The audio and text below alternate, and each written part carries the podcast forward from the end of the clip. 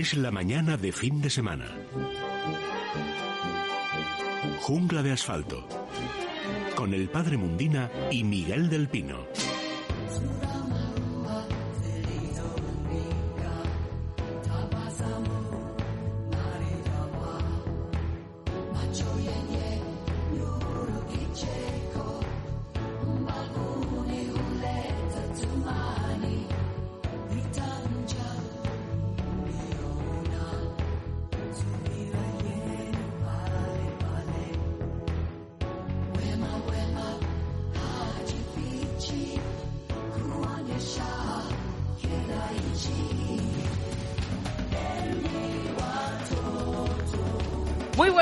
A todos. Son las 11 y 3 minutos, las 10 y 3 en Canarias. Estamos de vuelta con Jungla de Asfalto, un domingo fantástico para disfrutar al aire libre, con precaución, eso sí, que no se conviertan las calles, como decía García, en COVID Avenue. Hay que tener cuidado todavía, precaución. Don Miguel del Pino, buenos días. Buenos días, Celia, buenos días a todos. Aquí bueno, estamos. está por ahí el padre Mundina, padre. Muy buenos días, Celia. y Buenos días. Bueno, pues antes de nada le voy a dar el teléfono a los oyentes. En la última parte de nuestro programa nos, nos ocupamos de sus dudas. 91 573 9725. 91 573 9725. Abrimos la ventana. Es la mañana de fin de semana. Jungla de asfalto.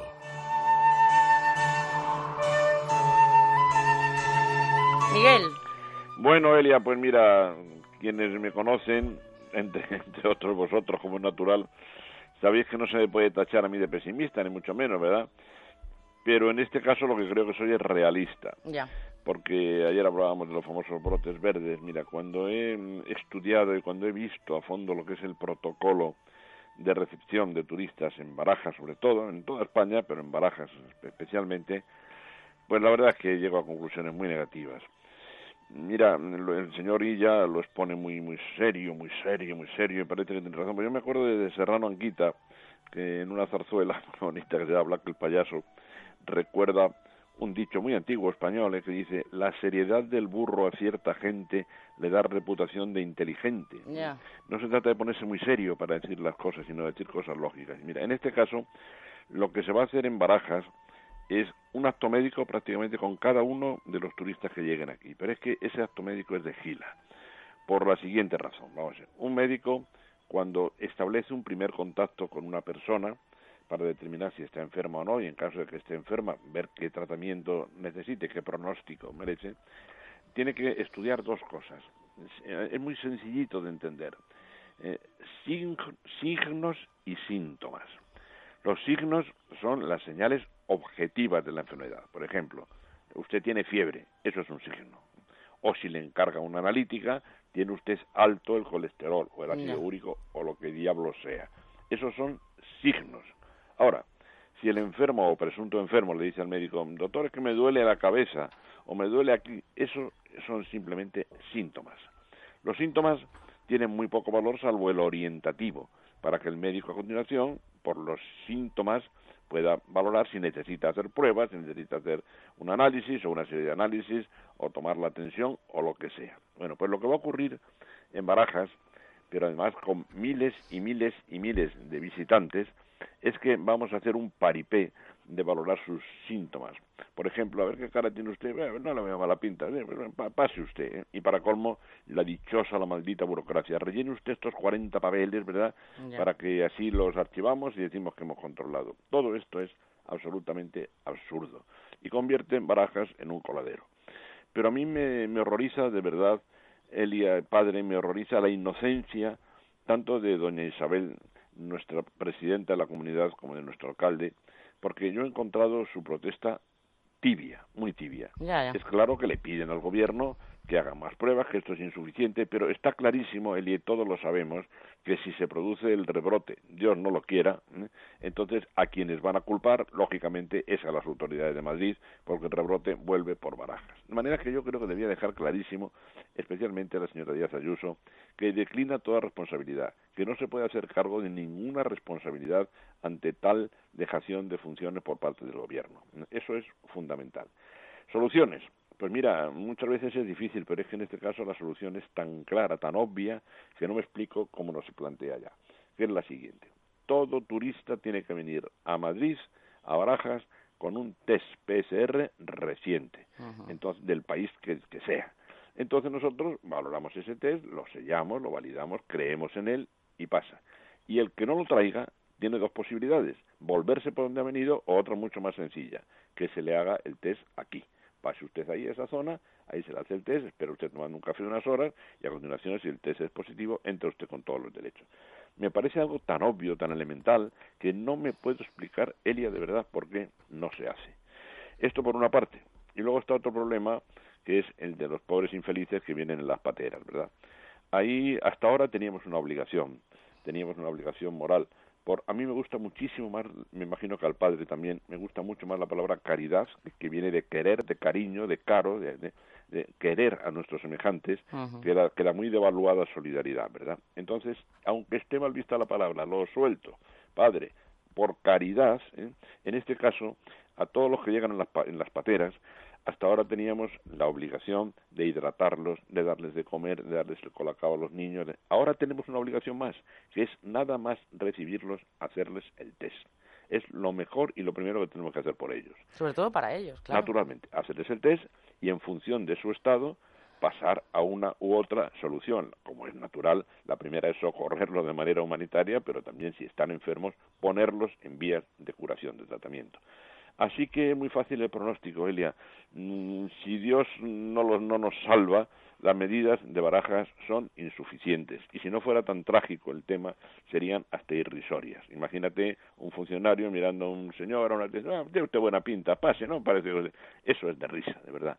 De risa si no fuera tan trágico, ¿verdad? Y luego lo de los papelotes, me estoy imaginando los archivos de papeles con lo que haya escrito cada uno allí y darles un valor de tipo médico. hay que valorar los signos y la, hombre, lo de, mirar la fiebre ya es una orientación.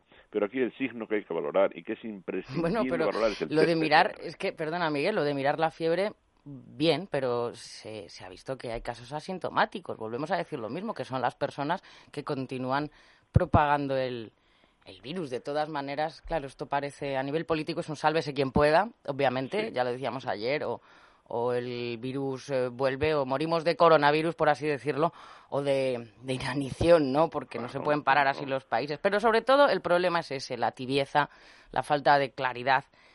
Como decía el Evangelio, ¿no? Porque no eres ni frío ni caliente, te vomitaré de mi boca. Es que al final es, así, ¿no? Mira, me estás recordando esto, perdón, porque salto completamente de tema, ¿verdad? Pero es un tema de un cantante fracasado que vino hace muchos años a España queriendo cantar, el hombre, pues no lo hacía mal, ¿eh? pero bueno, no, no, no pudo el hombre triunfar. Pero un día había un mastín, un mestizo, un cruce de mastín, que se había perdido, el pobre andaba hasta, yo lo vi por la Gran Vía, daba muchísima pena verlo, ¿verdad? Y eso era por la mañana y por la tarde, pues ya el pobre mastín se puso a cruzar la Gran Vía y justamente cuando estaba por la mitad viene la oleada de coches, ¿no? que le hubieran pasado por encima pues 30 coches. Entonces este, este, este hombre, este artista frustrado sale corriendo, se pone en medio, para la circulación, toma en sus brazos al mastín y se lo lleva a su casa. Y luego nos decía, era un hombre muy creyente, y decía, Jesucristo no quiere a los tibios. Decía, los tibios son un problema. Y ante ese pobre animal no se podía hacer. No, claro, al final el que se pone de perfil, obviamente, si todos tomáramos esa actitud, esto se para, o sea, está claro. Claro que sí. de todas maneras, hay... llega el gran absurdo, Elia, perdón, el, gran absurdo. En Barajas vamos a buscar síntomas a los asintomáticos. Es decir, vamos a buscar síntomas cuando sabemos que el mayor peligro son los asintomáticos. Pero termino, ¿eh? Por favor, doña Isabel, por favor, señor alcalde, que no les echen después la culpa a ustedes. Será culpa suya si no declinan totalmente ahora mismo su responsabilidad que caiga sobre el serio ministro Illa y compañía. Hay un tema que también preocupa, eh, bueno, porque esta mañana, ¿no? Pues eh, viendo noticias, la, recuperación del, del paciente que, que, ha superado el, el eh, coronavirus, la COVID-19, es larga, de varios meses, incluso de un año, y sobre todo las secuelas que, pueden, eh, que puede dejar. Eso también es importante. Es gente que se ha recuperado, obviamente, pero aparte de la debilidad muscular, pues eh, cuestiones psicológicas, capacidad cognitiva, eso no lo digo yo, lo están diciendo expertos, en este caso también de la, del, del Hospital de, Navarra. Sí, uno de los grandes problemas también es que eso que tú dices con toda razón, es además extraordinariamente variable es que no nos podemos hacer patrones fijos. El virus efectivamente afecta de manera muy diferente a unas personas o a otras, no solamente durante el desarrollo de la enfermedad, sino también durante el proceso de recuperación, ¿verdad? Cuando al principio nos dábamos por victoriosos cuando salían del hospital triunfantes y aplaudidos, los enfermos pues no sabíamos que en algunos casos podía haber recaídas, pero recaídas de lo más variable. Muchas fueron de tipo circulatorio, trombos, etcétera, pero otras son como tú dices de tipo cognitivo, de debilidad muscular, otras veces de acumulación de grasa, o sea, son enormemente variables, tan variables como son también los signos y los síntomas, ¿verdad?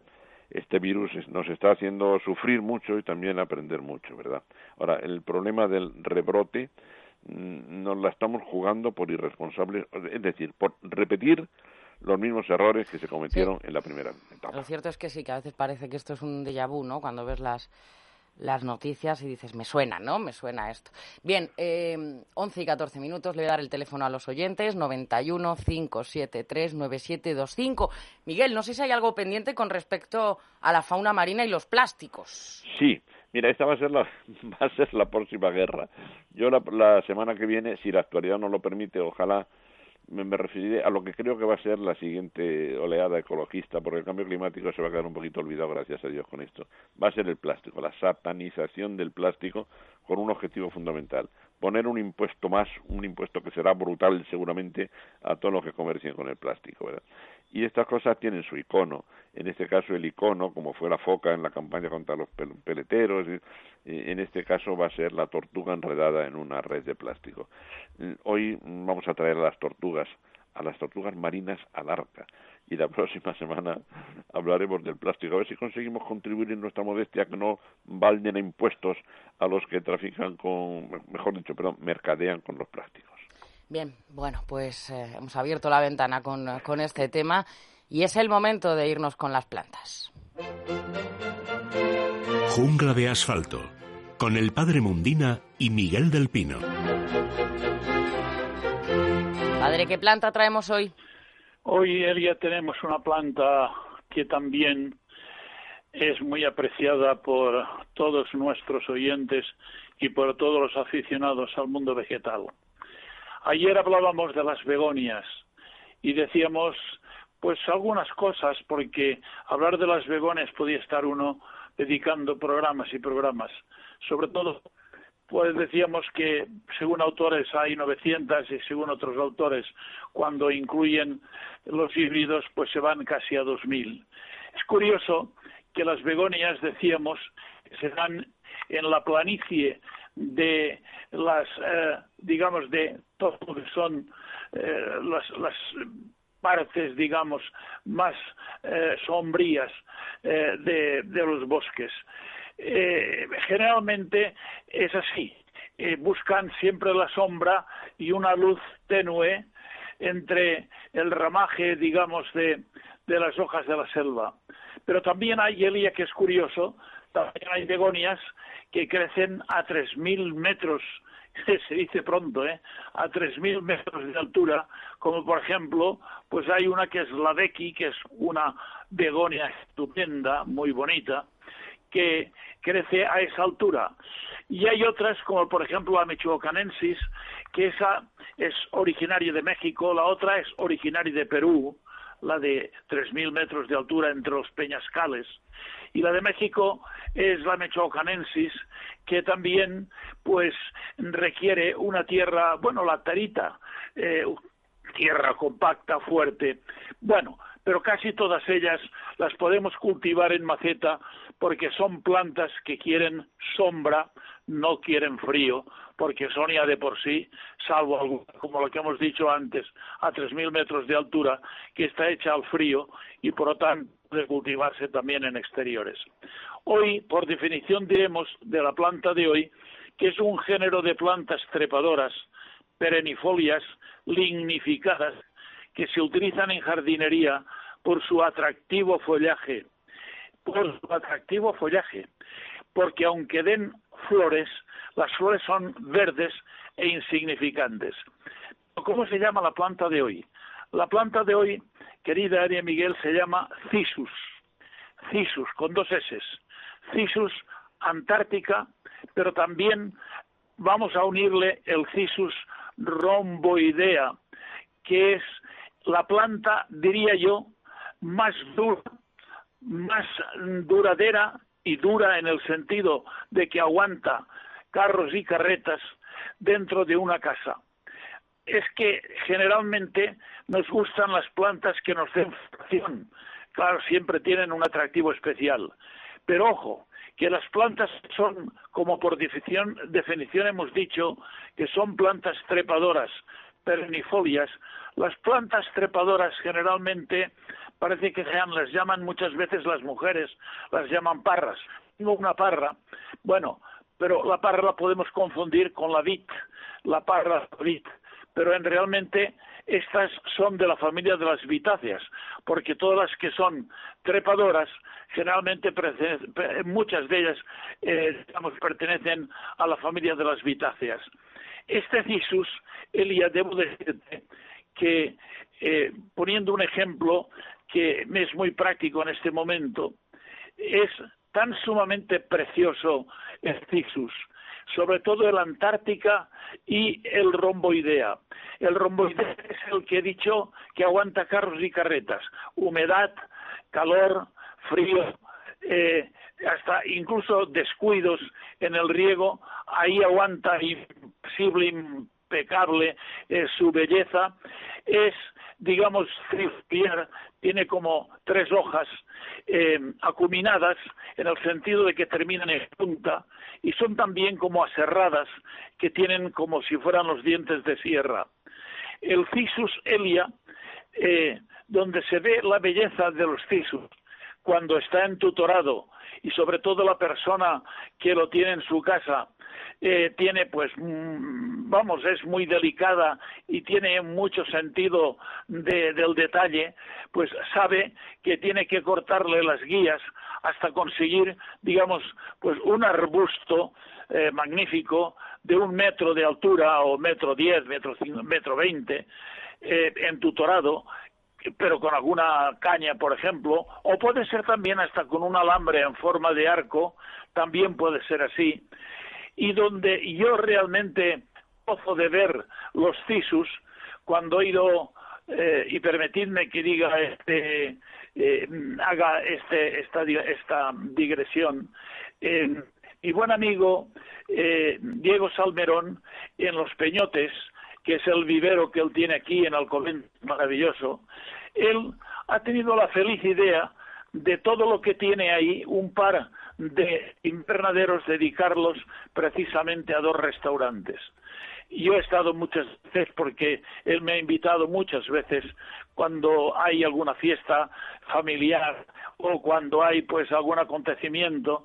Bueno, hace poco le dedicaron una calle y yo fui invitado, también tuve que decir unas palabras.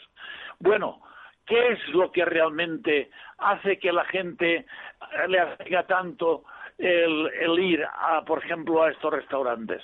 Y pues bueno, pues muy sencillo, porque se encuentra en un ambiente donde está rodeado del techo cuelgan una cantidad de cisus formando una especie como de arbustos muy bien cuidados, sobre todo el romboidea que es porque el Antártica que es muy fino y muy elegante, pero es menos sufrido es menos sufrido. También lo hay y mucho, pero sobre todo el romboidea, el de tres foliolos que he dicho, eh, porque es más duro.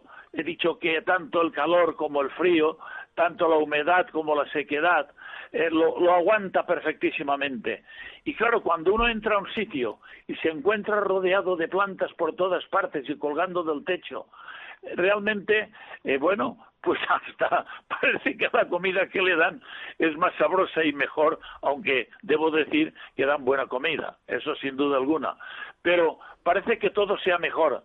Y es porque el ambiente es muy importante también eh, es, realmente eh, un aspecto importante para que sea más agradable pues el rato que se pasa en la comida con amigos, sea uno, sea dos, sea diez o sean cinco, bueno pues se pasa extraordinariamente bien.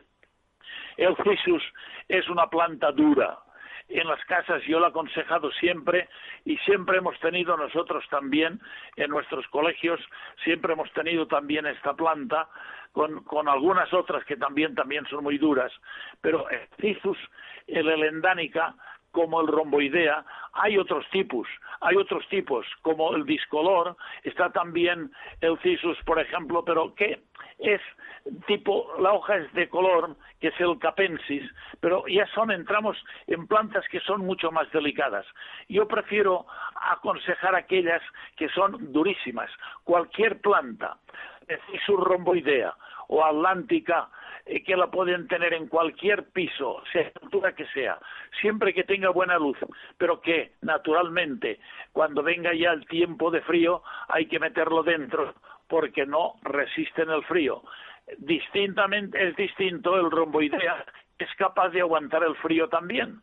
Y por lo tanto, en estos lugares que dije yo antes, están colgando del techo que hay, pues habrá 15, 20 o 30 colgando, formando unos eh, magníficos, eh, digamos, mm, eh, magníficas plantas, que todo el mundo se está asombrado. Y mientras está comiendo, está mirando arriba y abajo todo aquello que le rodea de plantas que le dan este ambiente extraordinario. Esto ha venido a colación precisamente porque es la planta que hoy he traído a colación, que es el Cissus romoidea. El Cissus es una planta que, como he dicho, es una planta de interior, se acomoda muy bien, sobre todo si queremos, eh, como es como este si nosotros la queremos tener constreñida o, simplemente eh, en, una, en una maceta con un tutor que tenga un metro de altura, pues ya sabemos, podemos cortar, pero lo que cortamos lo podemos también enraizar. Por lo tanto, nos podemos hacer plantas nuevas nosotros mismos. Pero sobre todo, el hacer un matorral bonito, precioso, con una hoja acuminada que termina en punta, cerrada, tiene realmente una belleza extraordinaria, sin duda alguna, menos naturalmente cuando viene el frío que la hemos de colocar en el interior y en cualquier rincón donde la coloquemos, siempre que tengamos una buena luz, aunque sea un poco indirecta, la planta nos dará toda su belleza y también nos pondrá una nota simpática de naturaleza en ese, eh, sea un quinto, un sexto o un primer piso, que generalmente los primeros pisos, si las calles son estrechas, generalmente son un poco oscuras, pero esa planta aguanta perfectamente y ahí aconsejaría el romboidea, que ahí se le daría perfectísimamente, porque son plantas que se alegran mucho de la sombra, no del sol directo en absoluto. Si la hemos de fuera ahora que estamos en buen tiempo y la hemos tenido dentro, tendremos la precaución de colocarla siempre en un lugar donde el sol no la pueda malograr. De lo contrario, nos daremos cuenta que las plantas lo mejor son translúcidas y es precisamente porque le está atacando el sol a esa planta que no quiere el sol, sino que quiere la sombra, la hombría, perfectamente para que ella pueda estar en las condiciones óptimas. Bueno, pues esta es la planta elegida para el día, para el día de hoy. Les damos el teléfono 91 573 9725. Nos vamos al arca.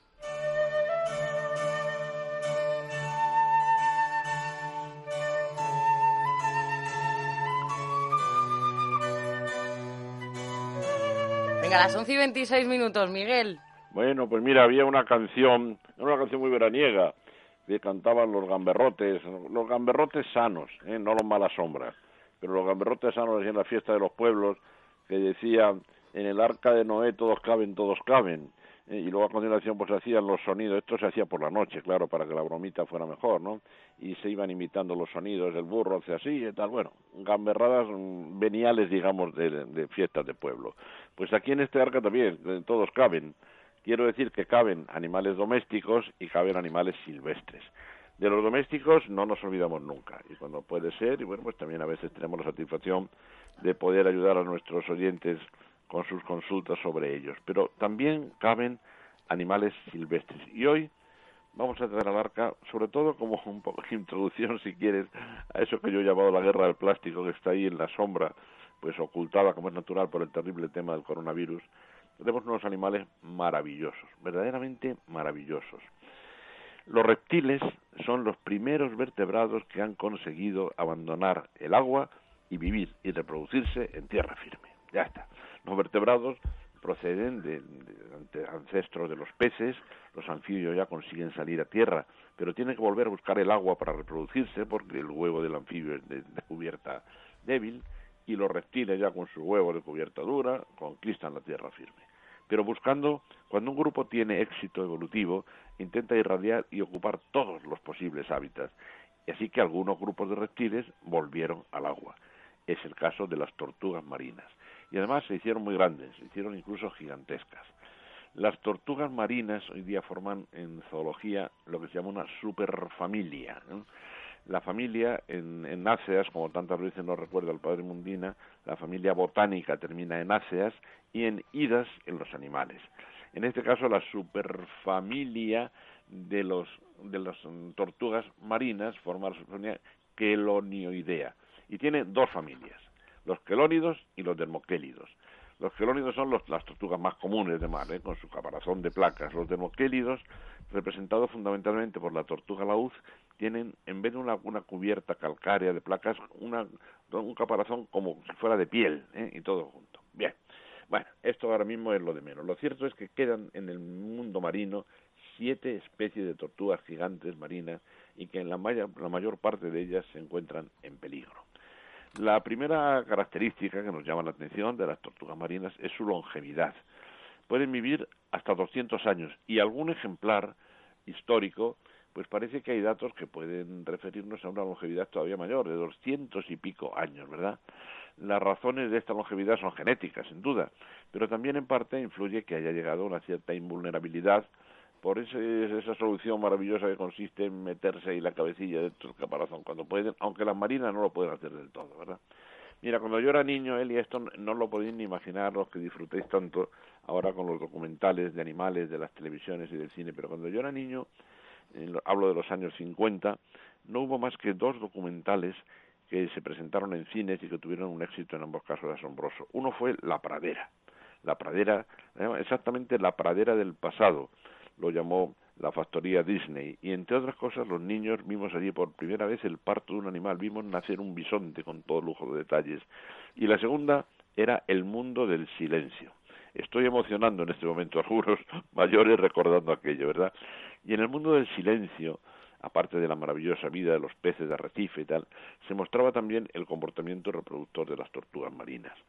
Las tortugas marinas, con una capacidad de orientación que el hombre todavía no ha llegado a comprender, saben volver a la playa en que nacieron cuando llega el momento de hacer la puesta. Llegan a la playa, a veces recorren inmensas distancias en el océano, pero llegan, repito, a la misma playa que las vio nacer y allí excavan una, lo hacen de noche para evitar a sus enemigos, que podían ser muchos, excavan en la arena, buscan una arena limpia que no tenga vegetación profunda, tienen que andar, arrastrarse bastante tiempo para evitar en su instinto que las mareas, la acción de las mareas, inunde sus nidos, y allí excavan el nido y ponen sus huevos, que son muy redondos, y en un número muy numeroso. En ese momento yo recuerdo, los recuerdos infantiles son imborrables y a veces como marcan la vocación futura de alguien, en este caso la mía como naturalista, ¿verdad? La tortuga, según veíamos en el documental cómo iba poniendo huevo tras huevo uno detrás de otro, sus párpados, que tienen glándulas para eliminar la sal, eh, pues soltaban un líquido es un líquido fundamentalmente salino, pero el, documental no podía resistirse a decirnos que la tortuga estaba llorando, ¿verdad? Decía, no pueden, ya sabemos que es una glándula expulsora de sal y tal, pero no podemos dejar de imaginar, decía el guion, que es el sufrimiento lo que lo que eh, hace líquido los párpados de la tortuga en este momento, ¿verdad? Después de poner toda esa infinidad de huevos, la tortuga excava con mucho cuidadito y vuelve a tapar con sus aletas, formando un nido que queda prácticamente invisible y luego viene la vuelta al mar, dejando unas huellas muy parecidas a las de los blindados en la guerra, las de los tanques, vuelve a alcanzar el mar, se marcha y pasarán muchos años, muchos años, hasta que vuelva otra vez a lo mejor, pero siempre a la misma playa. Cuando esto se ha conocido, ha sido frecuente los casos y ha ocurrido en algunas playas del, del este, del sur este de España, que una tortuga marina ha llegado allí para, para desovar en ese momento se han puesto en marcha mecanismos muy bonitos del conservacionismo para aislar la, la parcela de playa donde ha hecho la puesta y para retirar los huevos y llevarlos a un sitio seguro hasta su nacimiento, ¿verdad? Cuando llega el momento del nacimiento, las tortuguitas excavan, salen y es curioso, la temperatura a que se haya mantenido el nido va a ser el factor que marque la proporción entre machos y hembras que nazcan a continuación. Nacen. Claro, nacen tantas que si todos los nidos de tortugas sacaran adelante a todos los huevecitos que allí se han puesto, el mar sería una gran sopa de tortugas, ¿verdad? No, la evolución es más dura que eso. Entonces, precisamente, el que el nido esté bastante distanciado de la línea de mar hace que el camino de llegada, de vuelta de las tortuguitas recién nacidas al mar sea duro tienen que restar, arrastrarse, arrastrarse y en muchos lugares es el gran festín de aves marinas como las fragatas que depredan sobre ellas. Pero tranquilos, con que de los muchos cientos de huevos que eclosionen en una playa vuelva al mar dos por cada tortuga madre, la especie se mantendrá y lo consiguen y a veces lo consiguen mucho más. Cuando llegan al mar está salvada. La vida mm, llega ya a, su éxito total y absoluto. Pero repito, pasarán años, crecerá mucho en el mar y al final pues tendrán que volver a la misma playa en que nacieron.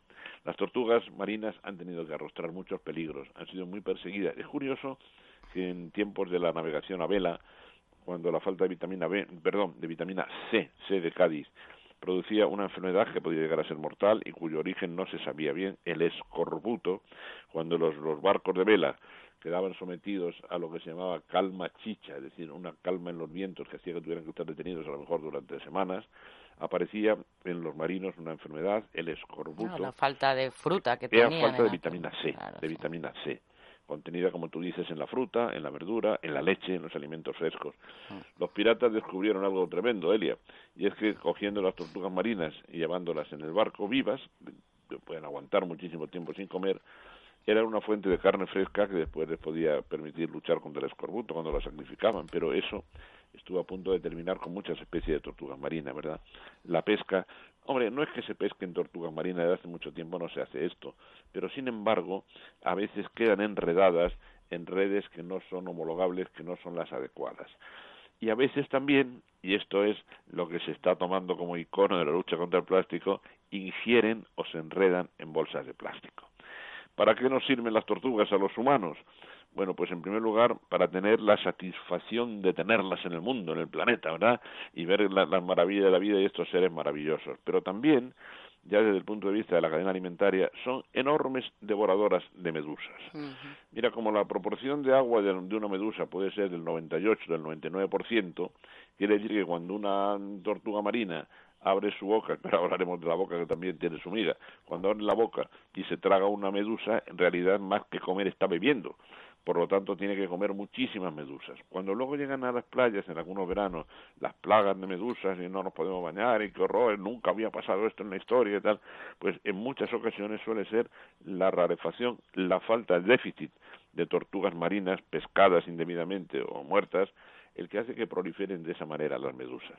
Digo que la boca tiene mucho que decir porque la boca de las tortugas ha perdido los dientes, originarios como es natural en todos los reptiles, y los ha sustituido por un endurecimiento de las mandíbulas que forman literalmente un pico, pico comparable al de un loro si se quiere, ¿verdad?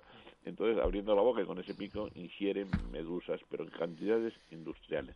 Creo que son seres maravillosos, Elia, creo que son seres dignos de conservación, por supuesto, de observación, de respeto. Además, son completamente inofensivos. Y, desde luego, adecuar las artes de pesca para que no sean perjudiciales para ellas y evitar los vertidos de plásticos al mar, pues es algo completamente necesario la tortuga icónica con su bolsa de, plástico enredada y tal, pues esto es un símbolo un símbolo del respeto en el sitio de la naturaleza y de que el mar no debe ser ni muchísimo menos un basurero. Muy bien. Así que este es el animalito, yo creo, los animalazos, mejor dicho, las siete especies de tortugas marinas que hoy hemos traído a la Arcadia. Bueno, luego nos hablas de nuestros amigos de Menforsam, pero Vamos a hablar del agua y es que algunas aguas no saben bien, contienen partículas que se depositan en las tuberías y maquinarias. Esto causa averías. Con Masical tenemos grandes ventajas, nos habla de ellas Antonio Ruiz. Antonio, buenos días. Hola Elia, ¿qué tal? Muy buenos días. Pues mira, eh, Masical teniéndolo en nuestra vivienda, eh, vamos a ver cómo los electrodomésticos como lavadoras, calentadores, calderas van a funcionar mucho mejor, teniendo menos averías y durando mucho más tiempo. Vamos a poder eliminar toda la cal que se ha ido incrustando durante años y de este modo las tuberías quedarán limpias y aumentará el caudal de agua perdido por culpa de la cal y evitaremos pues la formación de, de nuevas incrustaciones calcáreas durante toda la vida. Bueno, se coloca sin obras sin obras en la tubería central eh, empezamos a mejorar desde la tubería principal todo el agua de nuestra vivienda, la vamos a poder consumir mucho mejor, las aguas duras se comportan como aguas más blanditas, eso hace que los jabones hacen, hagan más espumas, los geles también, que la limpieza sea mucho más intensiva, tanto del cuerpo, de la cabeza como de las manos, que ahora nos, nos la estamos lavando muchísimo, minimizando el efecto incrustante de la cal en cocinas, en, en, aseos, en fregaderos, queda todo mucho más limpio cuando lo, cuando limpiamos nuestra, nuestra vivienda, e incluso la colada, la vajilla, como he dicho, queda más limpia, ideal para todo, para, para, para casa, para comunidades de propietarios, en la agricultura, en explotaciones ganaderas, en cualquier lugar que, queramos tratar, ahí está Masical dando la talla. ¿Quién lista, Antonio? Pues el usuario, tú, yo, cualquiera lo puede colocar porque está diseñado para que todo el mundo lo pueda hacer sin hacer obras, sin usar ninguna herramienta. Dos piezas son lo que forman el masical, como dos medias lunas, que van colocadas rodeando la tubería principal. Viene perfectamente indicado, incluso, si lo deseamos, podemos acceder mediante el código QR a un vídeo que, a un código QR que está en el folleto que mandamos y se despliega un vídeo que podemos ver desde nuestro teléfono móvil también. Garantías y oferta. Garantía de por funciona toda la vida, dura más de 100 años, así está garantizado. Tenemos un año de, prueba, si no nos interesa, lo devolvemos y recuperamos nuestro dinero. Hoy es el penúltimo domingo para que eh, lo puedan adquirir al mejor de los precios que hemos tenido hasta ahora. Vale 99 euros, pero lo hemos rebajado durante todas estas semanas atrás a solo 82 penúltimo domingo, como digo, insisto, para que por 82 euros se lleven dos masical al precio de uno, no paguen gasto de envío y lo puedan recibir en un par de días. Tienen que llamar al 902 107 109 o si lo desean pedirlo en masical.es. Masical recuerden que se escribe con S de Sevilla. 902 107 109 Masical 902 107 109. Antonio, gracias. Un abrazo, hasta luego, adiós.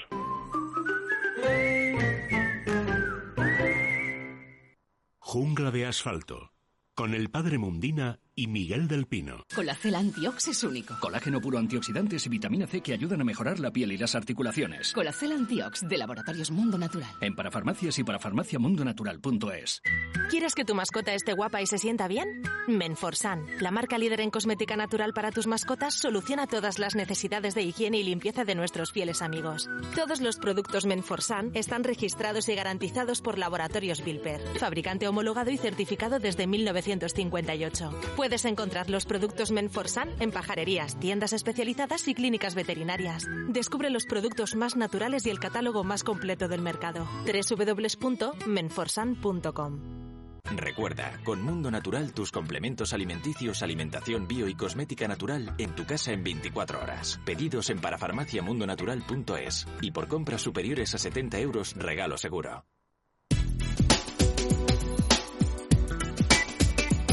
11 y 41 minutos. Antes de ir con los oyentes, eh, quiero leer la carta de Manolo Rojas, es uno de nuestros, eh, de nuestros oyentes. Dice Torrejón de Ardoz, eh, representada por sus peñas, está orgullosa de sus fiestas. Dice don Miguel, le escuché ayer hacer un comentario elogioso de nuestro alcalde y quisiera agradecérselo en nombre de todos los torrejoneros que estamos orgullosos de nuestro alcalde. Le mando el programa de fiestas 2020. Primer día, reparto de 10 mascarillas a todos los domicilios en el momento más crítico de la pandemia, cuando se hacía colas en las farmacias para ver si ese día tenían suministro. Segundo día, más de 100.000 test a todos los torrejoneros. Tercer día, nuevo reparto de mascarillas en todos los domicilios y fin de fiesta, homenaje a las peñas en representación de Torrejón a todos los torrejoneros fallecidos por la COVID-19 con un ramo de flores en las banderas y un pañuelo de cada peña en los balcones del ayuntamiento. Saludos, Manolo. Pues un saludo a ti también, Manolo. Es bonito. Pues mira, estas cosas son las que le dan a uno ánimo ¿eh? y ganas de, seguir luchando. Mira, este año, Torrejoneros, pues, pues pasarlo con, el orgullo de que lo estáis haciendo muy bien y os deseamos que el año que viene, de verdad, tengáis las mejores fiestas del mundo ya con normalidad porque bien os lo merecéis, os lo habéis ganado. ¿eh? Y, al señor alcalde de Torrejón, pues es que nos, nos, nos deshacemos en elogios, porque ha demostrado Sí, sí. un sentido común enorme y ha demostrado además querer a su pueblo. ¿no? Totalmente, eso es así. A Dios lo que es de Dios y al César lo que es del César. Vamos con Ángel de Palencia. Tiene una duda para el padre Mundina. Ángel, buenos días. Buenos días. Buenos Eh, días, Ángel, le estoy escuchando. Buenos días. Eh, intentaré ser breve. Tengo una camelia que el Sí. año pasado me dio un montón de botones, pero que no se llegaron a abrir. Durante todo el año le he estado echando un, un abono acidulante. Tiene las hojas preciosas, tiene un color precioso, pero me, me echó un montón de botones y, y se abrió uno. Y los Bueno, demás ¿Usted la tiene en un lugar que le dé buena luz? Eh, luz sí, pero está eh, está en el está en maceta, pero en el jardín eh, debajo de un membrillo, o sea que tiene luz, pero no le da sol directo. Bueno, pero bien, si la tiene fuera al exterior, bueno, pero Sí. tiene que dar flor forzosamente. Vendrá un poco más tarde a lo mejor, pero le tiene que dar, porque si usted la ha abonado bien y, y la riega para que tenga siempre una cierta humedad del compost, pues tiene que darle la, la floración, se la tiene que dar forzosamente. Sí, Si usted la tiene eh, debajo de, de un arbusto, está bien, pero que mire que, que tenga también, que tenga algo de sol, que le entre algo de luz auténtica, ¿eh? No, Bien. no, luz luz tiene, lo que no tiene es sol directo porque ya digo, está debajo de un membrillo y, y le hace le hace sombra, pero vamos, está en la calle, está tiene luz Claro. un montón. Y le digo, las hojas tiene, están preciosas, o sea que el tema de riego no es. Y, y flores me echó un montón de botones, pero pero muchos, pero no se llegaron a abrir. tenía que haberla quitado y haberla puesto durante un tiempo en un lugar que le diera más la luz directamente y algo de sol. Algo de sol. Ah, vale, vale, pues le busco una nueva ubicación. Pues nada, pues era Claro. eso. Muchísimas gracias. dé Fuerte abrazo. Ángel. Muchísimas, muchísimas gracias. Eh, Miguel, nos Sí. comenta una oyente, Ana, en este caso, es una gata siamesa de dos años, Sí, que dice que cuando entra en celo se pone muy molesta, que hace mucho ruido y que se vuelve un poquito agresiva, que si es frecuente esto. has dicho sí a mesa, ¿verdad? Sí. Es que, bueno, no quisiera ni mucho menos tampoco generalizar, pero las gatas y mesas son especialmente escandalosas en el momento del celo. ¿eh? Y además tienen otra particularidad también, y es que el celo, no se asuste nuestra, en nuestro oyente, el celo puede llegar a ser continuo. ¿eh? O sea, si la gata normalmente, aconsejamos siempre y lo seguimos haciendo, que no se busque un apareamiento para ni un perro ni un gato, sino tenemos seguridad de que la camada, pero seguridad de que la camada tiene adoptantes. ¿eh? Ujú. Pero en este caso, si seguimos esa regla, no optamos por la esterilización de la gata, porque pensamos que a lo mejor más adelante la podemos mm, hacer cubrir una vez por lo menos, pues entonces el celo llega a ser muy, muy, muy escandaloso, especialmente escandaloso en las siamesas. Agresivas no se suelen poner, es casi iba a decir de manera tajante que no. Decir, el problema son las molestias. Las molestias sobre todo sonoras. Vamos, para entendernos, Elia, las serenatas, que Sí. normalmente en el caso del gato atribuimos a, a los machos, pero ojo que cuando una gata siamesa está también en amores, la serenata puede ser total. ¿eh? En ese caso, siempre recurrir al veterinario, bien porque a veces, repito, si no queremos esterilizar a la gata, un tratamiento hormonal paliativo puede ser suficiente para, para disminuir el problema de momento y si no, pues la, la esterilización. ¿eh? Muy bien. Le- por, por un mensaje que luego vamos a dar en el Forsan, le preguntaríamos a esta señora y a todos los dueños de gatos y de perros que qué tal anda de orejas ahora con el calor su gatita, pero bueno, luego luego lo comentamos en el mensaje de, Men- de Menforsan en este sentido de esta semana. Está escuchando Ángel Febrero. Ángel, buenos días. Anda, está ahí. Muy buenos días, familia. Hola Ángel, que para ti no hay confinamiento ahí en tu paraíso, ahí en la en la sierra, bueno, no en la sierra. Sí, en la- Sierra Oeste, en, Sierra en la Oeste. baja, en la baja sierra madrileña, en la sierra oeste. ¿verdad? Sí, bueno, lo que llaman Sierra Oeste, que sí es Baja Sierra, lo- lógicamente. No sé, la Biblia, con perdón del padre, el padre Mundina, la Biblia suele, suele situar el paraíso terrenal entre el Tigris y el Éufrates, pero yo no sé si por lo menos una sucursal de la, del paraíso se puede encontrar en esa zona de Madrid, ¿verdad? Porque Sí, está aquí, aquí está el paraíso entre el río Perales y el río Alberche, que es justo donde estamos. Son dos ríos impresionantemente ¿verdad? bonitos y muy limpios. Eh, Bueno, eh, eh, se, se está denunciando, eh, salvo un momento de la parte idílica del tema, ¿verdad? se está denunciando y me gustaría, nos gustaría saber tu opinión, que, la, que el confinamiento ha traído consigo en muchas zonas de la Sierra de Madrid un aumento de la contaminación, vamos, que se ha aprovechado para tirar todo lo que no servía por, por casa o por el chalet. Tú has observado, aparte de las maravillas de las que luego podemos hablar, has observado que haya aumentado la contaminación, Ángel. Bueno, lo que sí se ha notado es que eh, la gente, muy incívica, pero no solo aquí, vamos, en cualquier parte, lo que se ha notado es un aumento increíble de mascarillas y guantes tirados en cualquier sitio. Es increíble, la gente se las quita y las tira donde pilla. Es que, pero es un grado de, de, de, incivismo. Eh, y, de, y además, y, y, de jugar a la ruleta rusa, ¿eh? porque está claro, no sabemos cuánto tiempo de pervivencia tiene el virus en los Claro, a lo mejor una, mascarilla cae al suelo de un perro que pasea, imagínate, la huele y a lo mejor no sabemos si el perro o un gato o algo, un animal puede ser un vector en un momento dado, ¿no? es que son cosas que la gente no, no las piensa. Mira, con los animales venimos, además, un queridísimo amigo, el doctor Piedrola, nos está haciendo el favor y el servicio al programa de irnos, aparte de contarnos sus aventuras, que por cierto, ayer nos contó algo tremendo, que habían tenido que salvar una, una perrita que había, había tomado un, un rodenticida, un raticida. ¿eh? Entonces, por favor, aprovecho para decir que mucho cuidado con dejar estos productos al descubierto, ¿verdad? Pero el doctor Piedrola nos viene recordando que el Colegio de Veterinarios dice que mucha precaución también, que con la higiene en los animales, que no digamos luego que contagian, somos nosotros los que le podemos contagiar a ellos. ¿eh? Sí, pues sí. Bueno, hecha esa salvedad, cómo está la naturaleza en este comienzo del verano que hoy estrenamos, querido Ángel. Sí, sí, sí, sí. Mira, pues el comienzo del verano, sobre todo, lo que he notado es que este año, claro, hay muchísima más vegetación, ¿no? Estas lluvias están más maravillosas que ha habido. Y los ríos, como por ejemplo el río Perales, pues el río Alberche, por ejemplo, siempre lleva agua, porque claro, va muy potente y además hay varios embalses que lo surten, ¿no? Pero en el caso del Perales, que es un río que normalmente estas fechas no suele tener agua, por desgracia, porque hemos acumulado muchos años de sequía, este año sí tiene agua. Pero justo ayer, justo ayer, eh, dejó de correr en un pequeño tramo que está así ya muy cercano a la unión con el río, con el río Alberche, y eso ha, significado que miles y miles y miles de barbos diminutos que, habían nacido en el río Perales, ¿no? Porque los adultos habían ido allá al río a desovar este año como nunca, ¿no? Han subido muchísimos barbos adultos de allí. Sí a desovar, bueno, pues ahora se han quedado atrapados porque claro, el río ya no corre y, claro, el río todavía hay zonas donde están muy extensas con grandes pozas y, y ahí se han quedado todos los alevines. Y ahí, bueno, me, chocó, ¿no? Ver cómo la naturaleza hace que solo una pequeña parte de, esos alevines hayan conseguido llegar al alberche, al río grande, ¿no? Y a su, y a su vez luego al Altajo. Sí. Y cómo hay una gran parte que ya se han quedado atrapados. Y es muy complicado que ahora, por ejemplo, vaya a llover, vaya a haber una tormenta de verano que arrastrara el agua y consiguió que muchos de esos alevinos llegaran hasta el río hasta el río Alberto. Es una, terrible estrategia de la R de los animales que ponen muchísimos huevos para que no todos salgan adelante. Yo recuerdo en este sentido unos peces africanos de los que a veces hemos hablado aquí, africanos aunque en, los ríos españoles, ríos salobres españoles, sobre todo de Valencia, hay algunas especies, los ciprinodóntidos, ¿eh? que ponen huevos perdurables. por ejemplo. Se dejan, eh, entierran los huevos en el fondo y cuando se secan, pues los huevos no se mueren. De hecho, hay aficionados a estos peces que se mandan por carta.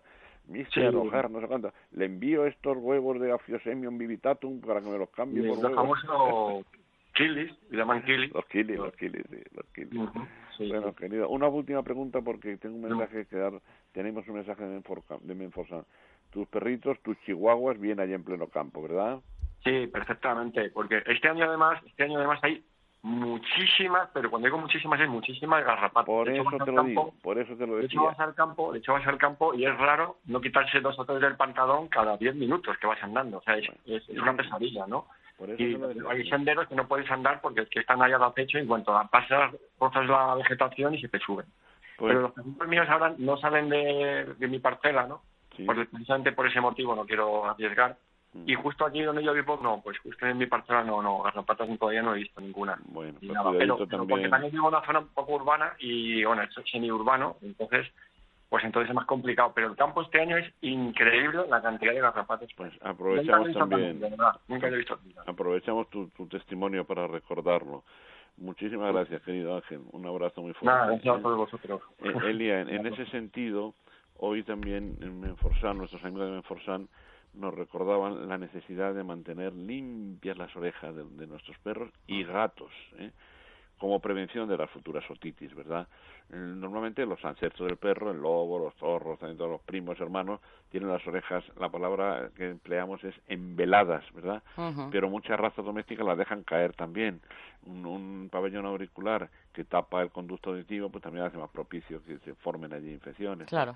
Entonces, el limpiador óptico, que es el producto que nos recomienda a nuestros amigos de Menfosan, limpiador de oídos, que se aplica con una toallita de papel suave en el conducto auricular externo sin meter hacia adentro, ¿eh? que se puede meter la cera, pues es una de las pocas formas de poder defender al, al oído del perro que tiene una secreción de cera, de las pocas ceras animales que hay, ¿eh? la del interior de la cabeza de los cetáceos, la de las abejas y esta y pocas más, ¿verdad?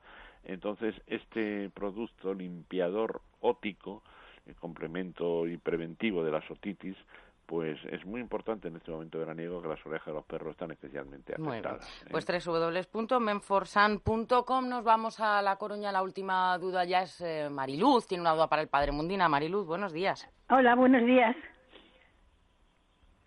Padre. escucho. Buenos días. Mire, yo tengo una planta que da unas hojas verdes que se ponen todas encogidas y bastante gorditas, pero se me pusieron con unas manchas todas blancas y, saca, saca, una flor rosa fuerte, preciosa, no pero no, quiero que me muera.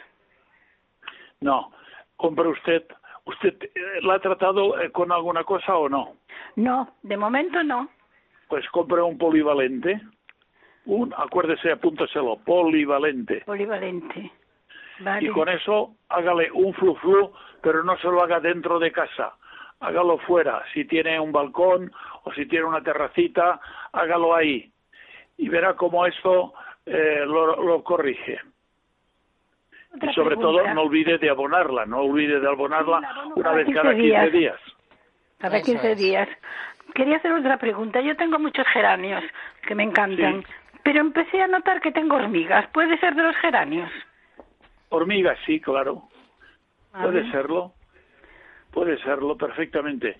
Eh, bueno, pero usted tiene unos polvitos que los puede poner de donde tienen, donde salen las hormigas, le echa unos polvitos y verá cómo ya no tiene ninguna. Sí, un polvito rosa, tengo de todo, pero las, o sea, a veces no las veo en dos o tres días.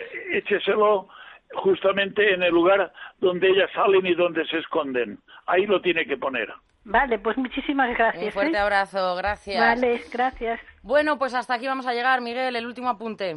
Ah, pues nada, recordar una vez más la prudencia que hace falta para, para e-, evitar los repuntes, lo que podemos llamar brotes negros. Mira, creo que ha sido muy importante lo que acaba de recordar Ángel Febrero de no eliminar las mascarillas, guantes y demás eh, productos que empleamos como preventivos para esto de una manera irresponsable y que Dios reparta suerte, como se dice en el mundo taurino, Elia, que nos va a hacer falta. ¿eh? desde luego. Y, y, protejámonos todos, que nos proteja, como dice un amigo mío, el de arriba, mirando para el cielo, y protejámonos nosotros también. Que reparta suerte, porque como reparta justicia, estamos apañados. Venga, un fuerte abrazo, Miguel, hasta el domingo de la semana que viene. Y padre, lo mismo, hasta el, perdón, hasta el sábado de la semana que viene, eso es. Un fuerte abrazo. Chao, gracias. Bueno, pues nada, unos consejitos y enseguida volvemos que hasta la una y media continúa la mañana de fin de semana hasta ahora mismo.